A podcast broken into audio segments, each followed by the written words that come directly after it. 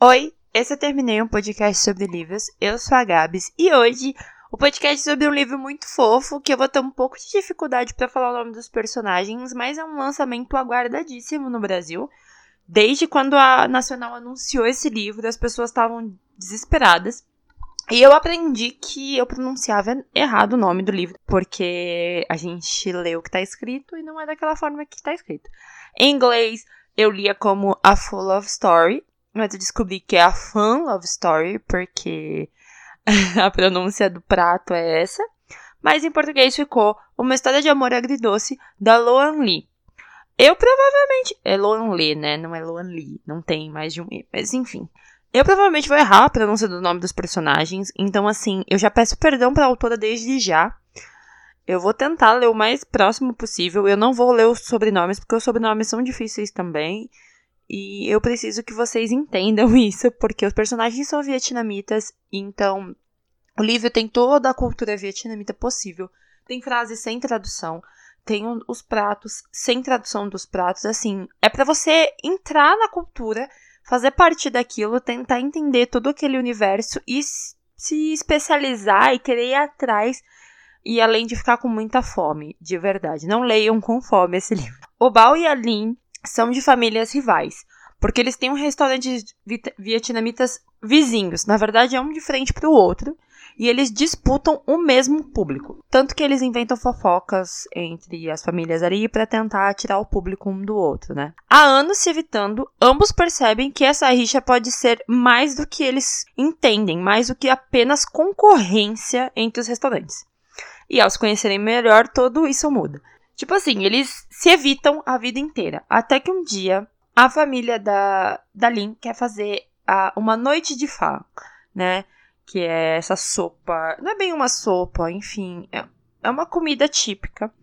E eles querem fazer essa noite para concorrer com a família do Bal. E ele vê que ela tá, tipo, estressadíssima e ele vai lá falar com ela. E ele lembra de quando eles eram mais jovens e tal. Ele gostava de Homem-Aranha, ela gostava de desenhar.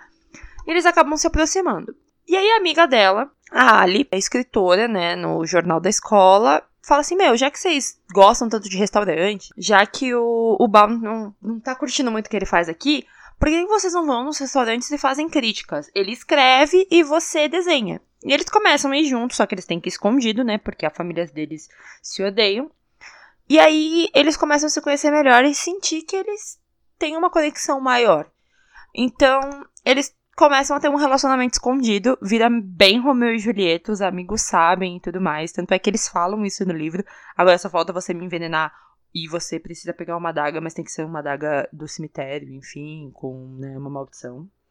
e aí eles começam a ficar juntos e eles tentam entender qual é a treta entre a família deles. E aí, nessa investigação, eles descobrem bem mais do que eles imaginavam, assim. Só que o livro não tá, traz só essas questões, né? As questões que o livro traz muito maiores são fazer aquilo que a gente gosta, porque a Linha é apaixonada por arte, ela é pintora, ela é desenhista, e a família dela fala que isso não dá futuro. Então ela tem que fingir que ela não gosta do que ela faz, até que ela percebe que ela tá mentindo sobre quem ela é de verdade. Já o Bao, ele não sabe o que ele quer fazer da vida. E a família dele tem, tipo, uma preocupação gigantesca do que ele quer ser. Até que ele descobre que escrever é algo que ele ama e a família fica tipo assim: tudo bem, mas você não vai ganhar dinheiro com isso. Então, é basicamente mais sobre fazer o que você ama, não necessariamente fazer o que dá dinheiro. Porque uma hora vai dar e ela é, tipo, muito foda no que ela faz e ele também. O livro também fala sobre esse passado mal resolvido das famílias, mas também questões sociais do Vietnã pós-guerra, assim, sabe? É, a fuga deles depois da queda de Saigon, vindo para os Estados Unidos, as pessoas que morreram, as pessoas que não conseguiram sobreviver, a forma como eles conseguiram seguir. As questões xenofóbicas, que tem ali muito na história, é, ali pro final, que é o que meio que derruba umas barreiras entre as famílias.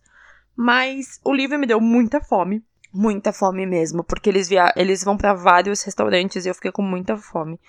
Me deu muito amor, assim, porque é um relacionamento fofo, mas principalmente de um tentando levantar o outro, ela dizendo o quanto ele é bom escrevendo e ele dizendo para ela nunca desistir do sonho dela.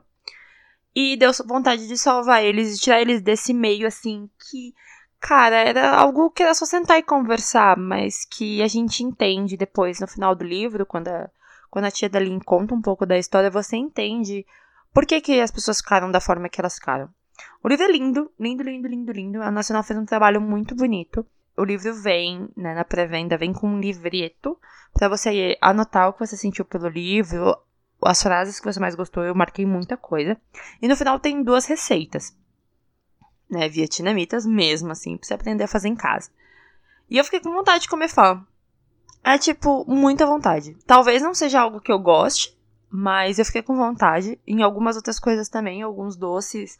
É, quando a família do Bal faz um negócio diferente lá, que parece um crepe com carnes, enfim.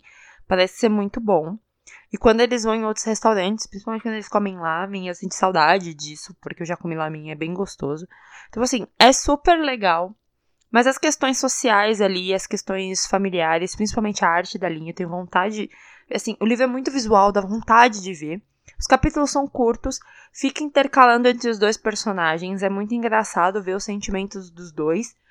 E você fica com vontade de finalizar o livro o mais rápido possível, porque você quer saber o que raio separa essas duas famílias. Tipo Romeu e Julieta mesmo, que a gente sabe que a treta deles lá era uma bosta, mas nesse caso, tem um fundo do porquê essa treta tá acontecendo.